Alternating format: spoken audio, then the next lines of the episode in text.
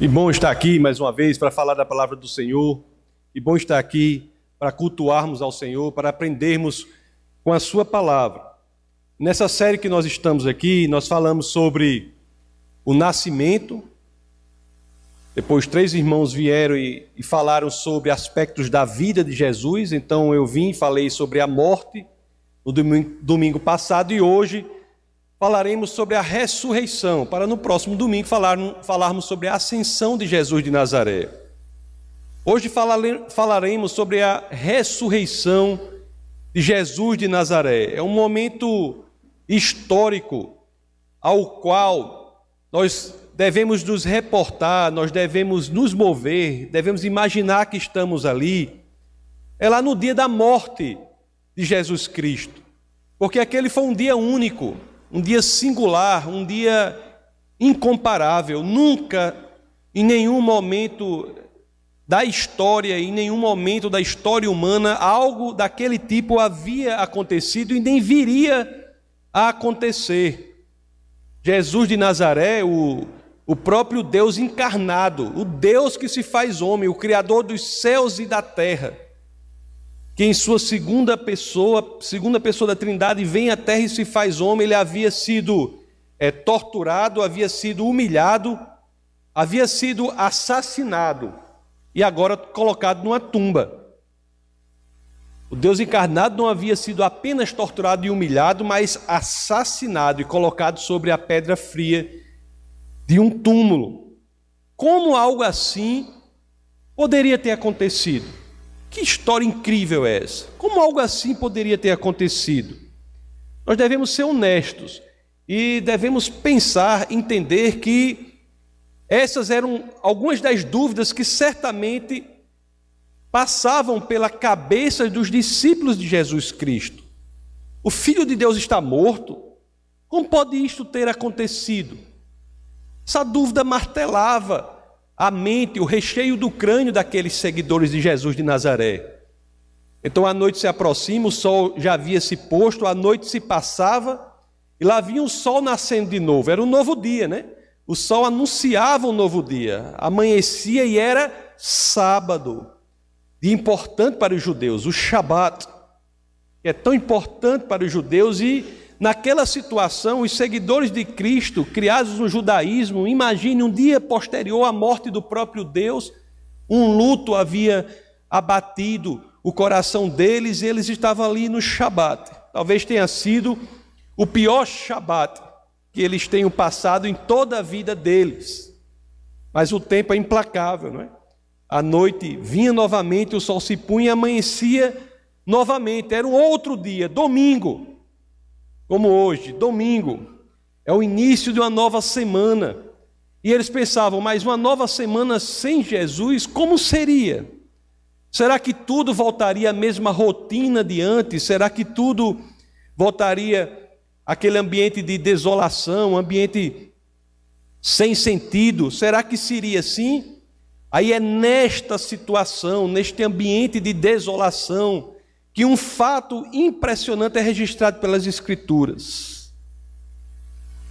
Mesmo sem respostas e, e talvez mesmo sem esperança, um grupo de seguidores, um grupo de mulheres, resolveu não ficar da mesma forma. Essas mulheres resolveram fazer algo. Para entendermos isso, é que eu peço a vocês que Claro, se assim quiserem, abram as Escrituras no Evangelho de São Lucas, no capítulo 24, vamos ler o verso primeiro.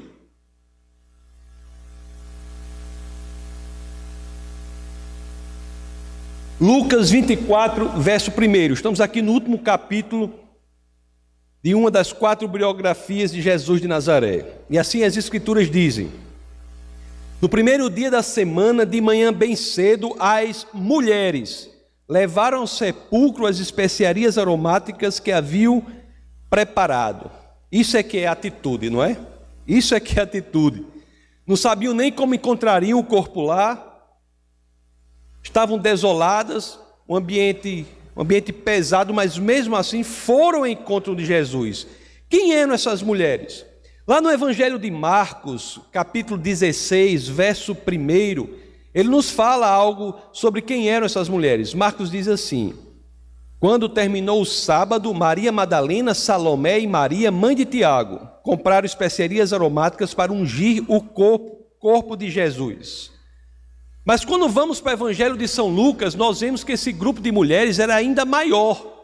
Voltando lá para o capítulo 24, que é o capítulo base do nosso bate-papo de hoje, do, do, Evangelho de São Lucas, no capítulo é, 24, no verso 10, nós vemos que esse grupo de mulheres ainda era maior. Porque Lucas diz: As que contaram essas coisas ao apóstolo foram Maria Madalena, Joana e Maria, mãe de Tiago, e as outras que estavam com elas. Em outras palavras, meus queridos, o grupo que resolveu se insurgir contra o marasmo, a desolação e a desesperança que eventualmente acometia os discípulos de Cristo era quem? Era o círculo de oração todinho. Era o círculo de oração da igreja. Era o grupo de mulheres que se resolveu se reunir para ver o que estava acontecendo, né? E mulheres realmente eu estou absolutamente convencido disso, são centrais no sucesso do ministério e no trabalho para Jesus Cristo aqui na terra. Me fere muito o coração quando eu vejo alguns irmãos falando mal de mulheres no ministério, quando elas são essenciais, a contar neste, neste, nesta passagem que já lemos aqui. Voltamos ao Evangelho de Lucas, vamos ler o 24, vamos, vamos continuar lendo lá no verso 2. O que aconteceu? Encontraram removida a pedra do sepulcro. Três.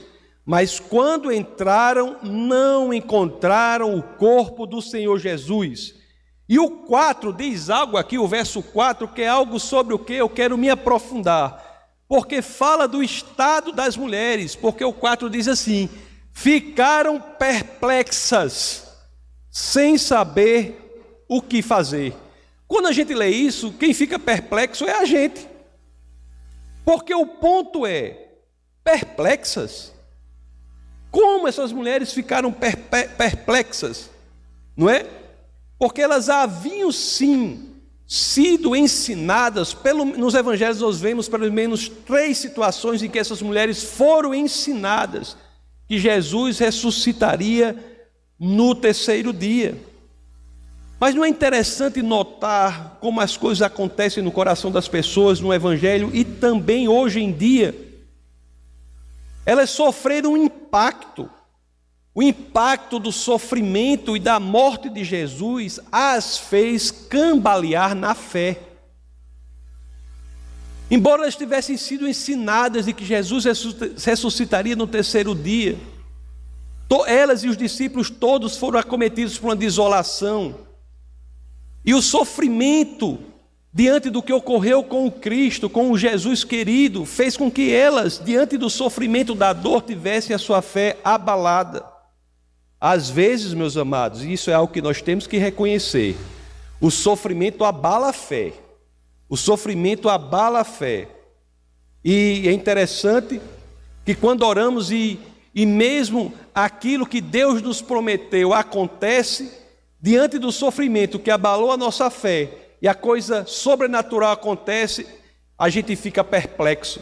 A gente sai da nossa posição de sobrenaturalidade, que somos seres sobrenaturais, os cristãos são seres sobrenaturais.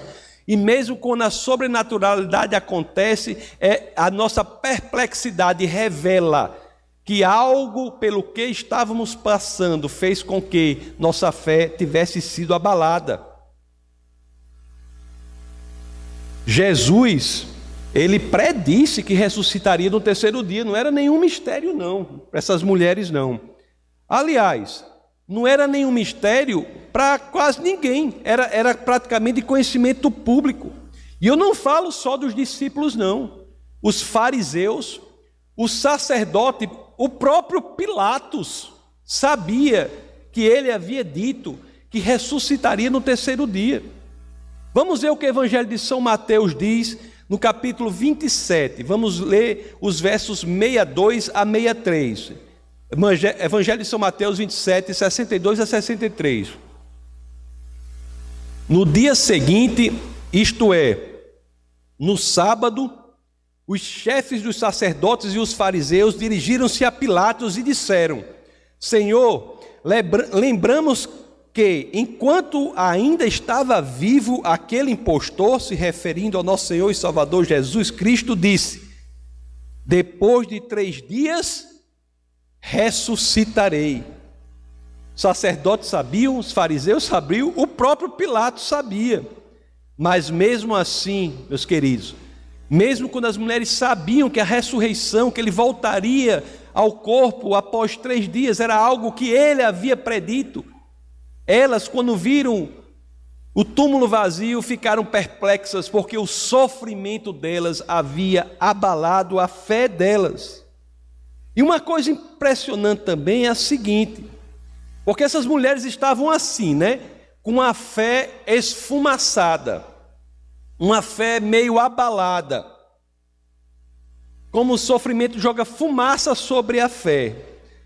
Mas se elas estavam assim, ainda, aí a gente volta para outra pergunta. Mas se elas estavam assim, a ponto de estarem perplexas, por que então se prepararam para ir ver o Cristo? Por quê? Se não é a fé, o que fez? Se não é a fé, o que as manteve conectadas a Jesus Cristo? A resposta a isso aí, meus amados, ela nos ensina muito essa resposta e diz muito sobre os dias de hoje também. É uma resposta simples, mas muito poderosa. A razão é, elas foram por amor. Elas amavam Jesus, mesmo que eventualmente tivessem estado abaladas em sua fé. A dureza do Calvário, que foi uma dureza muito grande, foi uma crueldade muito grande, a dureza e a crueldade do Calvário haviam abalado, havia abalado a fé que elas tinham em Jesus Cristo, mas não conseguiram abalar o amor que elas tinham por Ele. Não é interessante que muitas vezes nós, eu vemos, vejo isso demais na igreja, pessoas que têm a fé abalada, mas mantêm o amor por Cristo? Não é por acaso, meus queridos, que o apóstolo Paulo, na, naquela que talvez seja uma das passagens mais conhecidas do Novo Testamento, na primeira carta aos Coríntios, capítulo 13, verso 13, diz assim: 1 aos Coríntios, primeira epístola aos Coríntios 13, 13 diz assim: Assim permanecem agora esses três: a fé, a esperança e o amor. O maior deles, porém, é o amor. O amor por Cristo é algo importantíssimo. É algo que continua mesmo quando muitos perdem a fé. Aquelas mulheres, meus queridos, estavam abaladas pelo que havia acontecido é, no Calvário, da mesma forma que hoje muitos têm a fé abalada porque passam por grandes tragédias.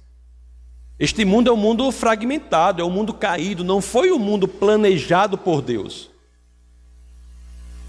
E muitos, mesmo cristãos, quando passam por tragédias reais, sofrimentos reais em suas vidas, têm a sua fé abalada, mas o importante aí é fazer como fizeram essas mulheres: buscar o amor que ainda tem por Cristo, para que, com base nesse fundamento do amor, possam reconstruir o edifício da fé.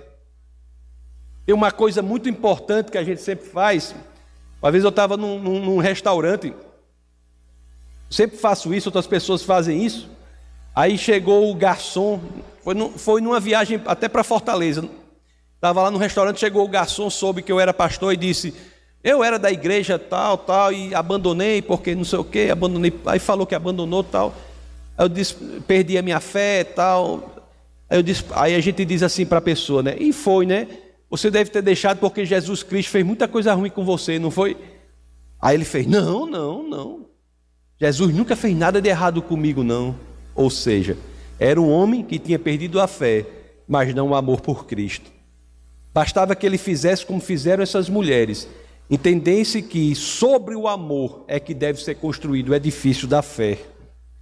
É, meus amados, se quisermos, se quisermos, se tivermos com a fé a nossa, nossa fé abalada e se quisermos, o nosso amor por Cristo nos leva ao caminho que a fé é reconstruída.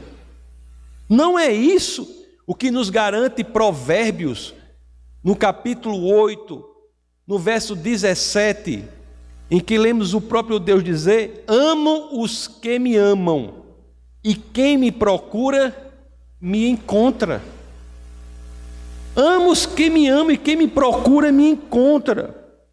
Como eu já disse nas igrejas de modo geral, muitos estão até sem fé, mas com amor por Cristo, e é papel da igreja dizer que não é suficiente. Isso não é suficiente. Se esse é seu caso aqui nessa igreja, se você sente o amor por Cristo, mas tem a sua fé abalada, vá adiante, reconstrua a sua fé. O amor, eu repito, meus queridos, é o alicerce, é o fundamento em cima do qual nossa fé tem que ser construída. É por isso que a fé genuína não é outra senão aquela que é fundada, fundada fundamentada no amor. E as mulheres lá, por amor é que elas foram. E diante do que viram, o túmulo vazio ficaram boquiabertas. Né? A pedra removida, o túmulo vazio, a perplexidade tomou conta delas. Mas outra coisa interessante aqui que aprendemos nesse texto: mesmo quando nos encontramos perplexos diante do sobrenatural, Deus nos dá a resposta não quer que nós fiquemos assim. Deus, Ele é aquele que nos explica, que tira nossas dúvidas, que apresenta as evidências de que precisamos. Vamos ver o que é que tem lá em Lucas 24, 4. Olhe só o que acontece. Lucas 24, 4. Ficaram perplexas sem saber o que fazer. Já estava perplexa. Aí olha só como é que Deus é engraçado. Aí o que acontece? O que é que Deus manda? As mulheres perplexas lá, dentro do sobrenatural. Aí o que acontece? De repente, dois homens com roupas que brilhavam como a luz do sol colocaram-se ao lado delas. Meu amigo, aí é que a perplexidade foi incrível, não foi não? Porque essas roupas não brilhavam como neon, não. Era como a luz do sol. Ô oh, glória, né? Ô oh, glória. Se é para ficar perplexa com as maravilhas do Senhor, se prepare, né? Se prepare. A perplexidade vai ser maior, mas você vai ter a resposta. Aí a continuação diz assim, Lucas 24, 4, diz assim: De repente, dois homens com roupas que brilhavam como a luz do sol colocaram-se ao lado delas. 5. Amedrontadas, as mulheres baixaram o rosto para o chão e os homens lhe disseram: Aqui vem a explicação do Senhor para todos os momentos em que nós possamos ter perplexidade o Senhor não nos, não nos deixa sem respostas. Não nos deixa sem respostas. O Senhor sempre nos responde. Aí o Senhor aí diz assim: porque essa, essa passagem aqui é uma das mais incríveis de todas as escrituras. Porque olha só, olha só a forma como ele diz, ele diz para as mulheres que estavam lá procurando Jesus entre os mortos porque estão procurando entre os mortos aquele que vive. Porque você não foi ensinada. Porque estão procurando entre os mortos aquele que vive. Ele não está aqui. Ressuscitou. Lembre-se do que ele lhes disse quando ainda estava com vocês na Galileia. É necessário que o filho do homem seja entregue nas mãos de homens pecadores, seja crucificado e ressuscite no terceiro dia. Então se lembraram das palavras de Jesus. Meu Deus, quão maravilhoso é o Senhor, tão quão paciente, que professor paciente. Ensina uma vez, duas, três pelo menos. Na hora da prova a mulher não se lembra de nada. A mulher não podia, era prova em grupo. Era prova em grupo. A mulher não se lembrar de nada. E o que é que ele faz? Manda o monitor dele, manda os monitores dele para relembrar o ensinamento que elas já tinham. Assim é o Senhor na nossa vida. Que mensagem poderosa, meus queridos. Porque vocês estão procurando entre os mortos aquele que vive, ele ressuscitou. Mensagem poderosa em vários aspectos, inclusive para aqueles cujos sofrimentos decorrem da perda de entes queridos, filhos, irmãos, pessoas maravilhosas, próximas, que morreram injustamente. E às vezes as pessoas ficam procurando entre os mortos aqueles que estão em Cristo. E no cristianismo sempre há esperança. Você nunca vai saber o que de fato aconteceu com a pessoa que morreu. Eu, eu já tô falei várias vezes aqui, é impressionante a qualidade e a devoção daqueles que têm um ministério dos últimos minutos. Agora mesmo eu estava dando aula em outro estado, aí chegou, depois da aula, chegou uma, uma moça e disse assim: Eu sou fisioterapeuta, eu trabalho em, nas UTIs, UTIs. E ela disse assim, eu disse assim, eu falei, que coisa maravilhosa, que oportunidade, ela querendo fazer outra coisa para o Senhor, né? Eu disse, mas que oportunidade fabulosa você tem, que ministério incrível Deus lhe deu. Eu jamais, dificilmente estarei com as pessoas nos últimos minutos. Deus já me pro, proporcionou uma situação dessa, né? Graças a Deus, uma pessoa da, da igreja. Mas não porque ela morreu, porque a gente pode conduzi-la, é a mãe da pessoa da igreja, a gente pode conduzi-la ao Senhor, né? Mas, mas eu disse, que coisa maravilhosa, que, que ministério incrível que você tem, você não está vendo. Eu, eu jamais poderei ter um ministério desse. Você é aquele que tem os últimos minutos com a pessoa para falar do Senhor. E eu disse para ela, e isso é para vocês, isso é para mim. Nós só teremos dimensão do nosso ministério aqui na terra na eternidade. Esqueça querer reconhecimento pelo seu ministério, querer saber de dimensão do seu ministério. A, o verdadeiro alcance do nosso ministério aqui na terra só será revelado para nós na eternidade. Você não tem noção da amplitude que as suas palavras, quando provém do Senhor, podem alcançar no tempo e no espaço. E ela entendeu, né, que o Senhor a colocou ali com um propósito. Sempre há esperança. E como reforçar outra coisa também, e Deus sempre explica as coisas. Isso é outro problema muito sério nas igrejas. As pessoas acham que Deus não explica. Qualquer coisa diz, é o mistério do Senhor. Tem a síndrome do Deuteronômio 29, 29 pela metade. Pelo amor de Deus, leia Deuteronômio 29, 29 completo. Porque Deuteronômio 29, 29 diz assim: uns só decora a primeira metade que diz assim. Bota aí, por favor, amigo, Deuteronômio 29, 29. As coisas encobertas pertencem ao Senhor nosso Deus. Aí o povo para por aí. Se apega a metade desse verso. As coisas encobertas pertencem ao Senhor. Está certo, eu concordo. Mas olha o que, é que diz aqui a continuação. Mas as reveladas pertencem a nós, aos nossos filhos, para sempre, para que sigamos todas as palavras dessa lei. Deus nos revela, por amor a nós, Ele se revela a nós se revela pelas, pelas Escrituras, se revela pela natureza, Romanos 1, 19, não precisa abrir, não precisa abrir, Romanos 1, 19 e 20, a revelação geral, a revelação especial, e também o Espírito de Deus, nós cremos assim também. Pode falar com você. Você não pode fazer uma teologia com base numa experiência pessoal que você tem com Deus. A sua teologia deve ser com base nas Escrituras sagradas. Mas eu não posso negar que Deus fala com a gente.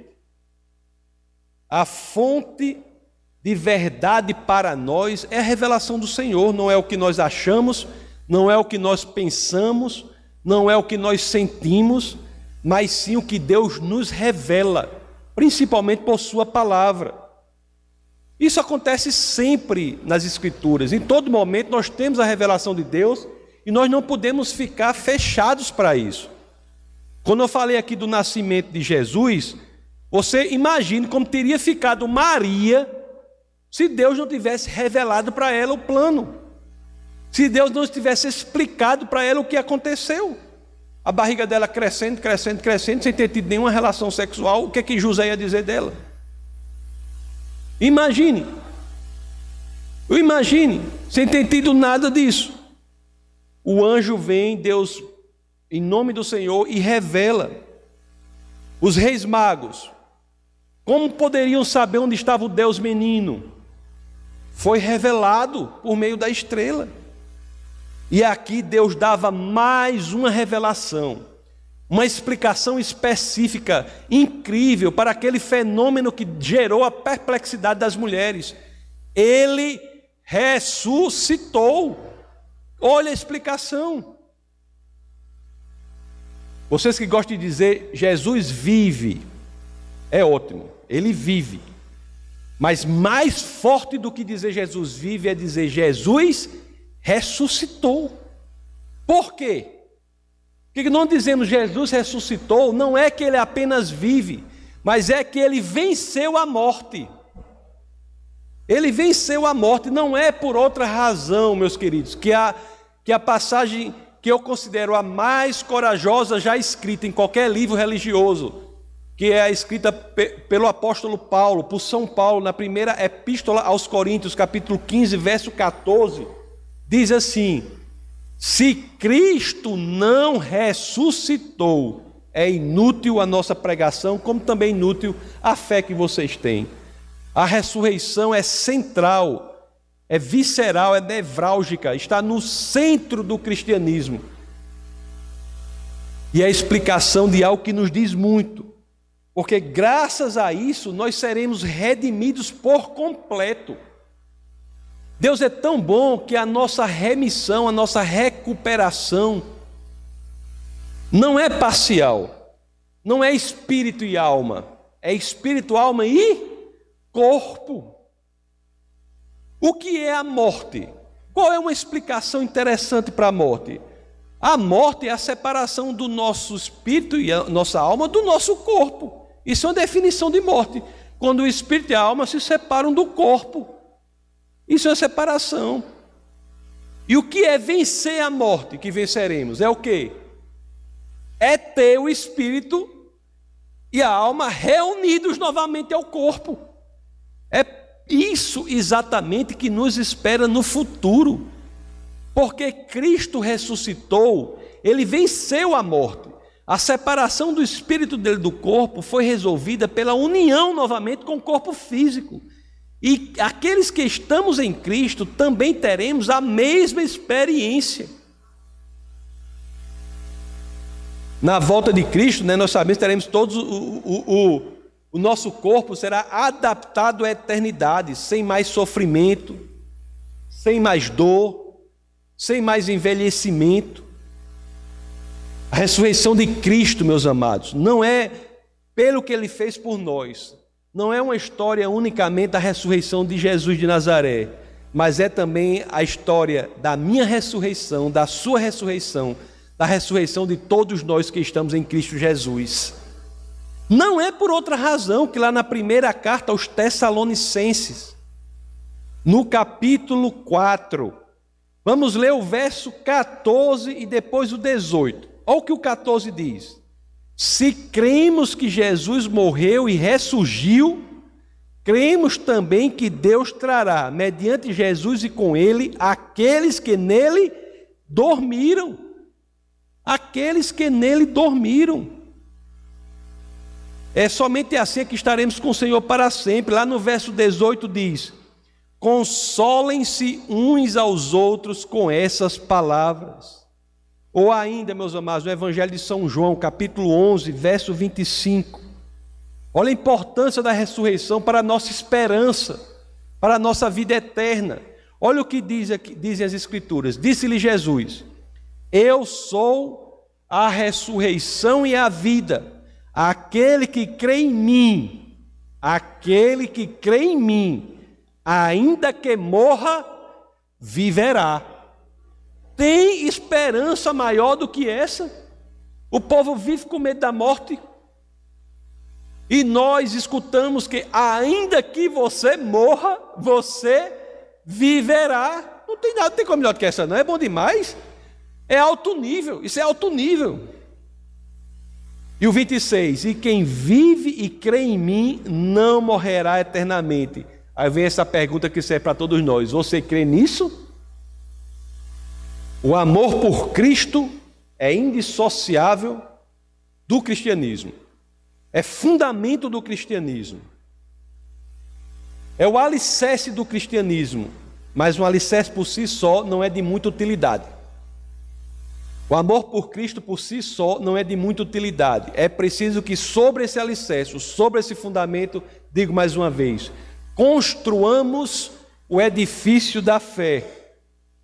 Se você, repito, só construiu o alicerce, vá adiante. Construa o edifício da fé. Se você apenas ama Jesus, vá adiante e passe a crer nele com toda a sua existência, meus queridos. Olha aqui, para você que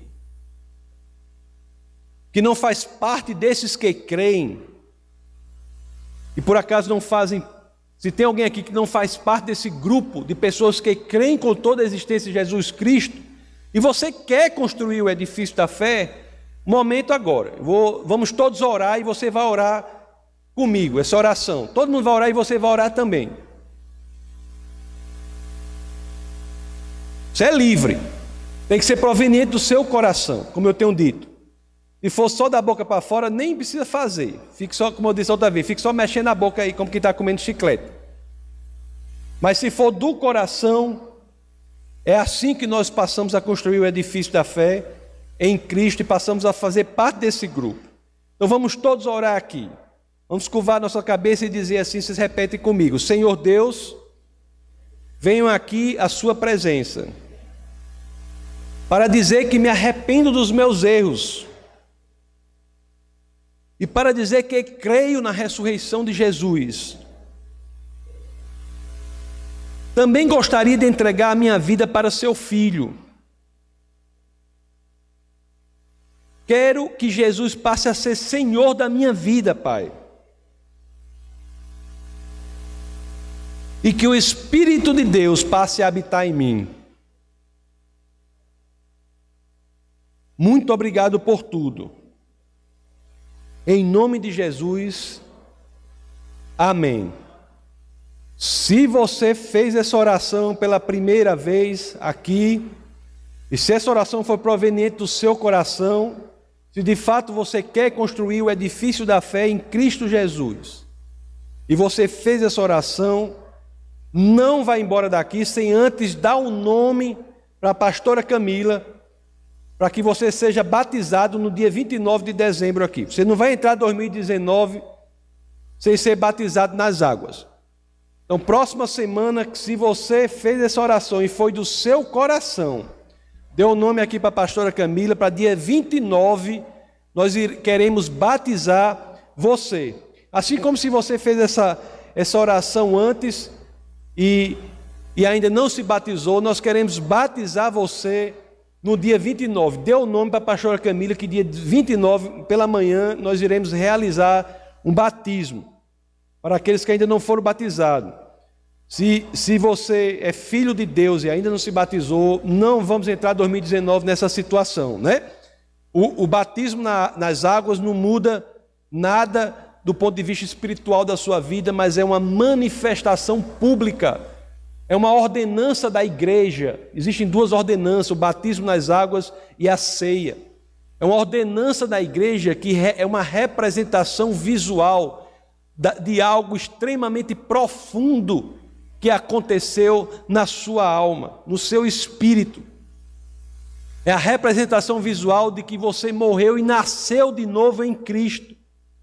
É uma representação visual de que você agora tem uma certeza que vai encher completamente a ponto de transbordar a sua existência. A certeza de que, ainda que você morra, você viverá. No próximo domingo, meus amados, nós aprenderemos sobre o advento da ascensão de Cristo e do ministério que Cristo teve um ministério que Cristo começou na terra e terminou aqui. Mas poucos falam de um ministério que ele começou aqui na terra e ainda continua até hoje. Sobre isso que nós falaremos. Que Deus os abençoe grandemente.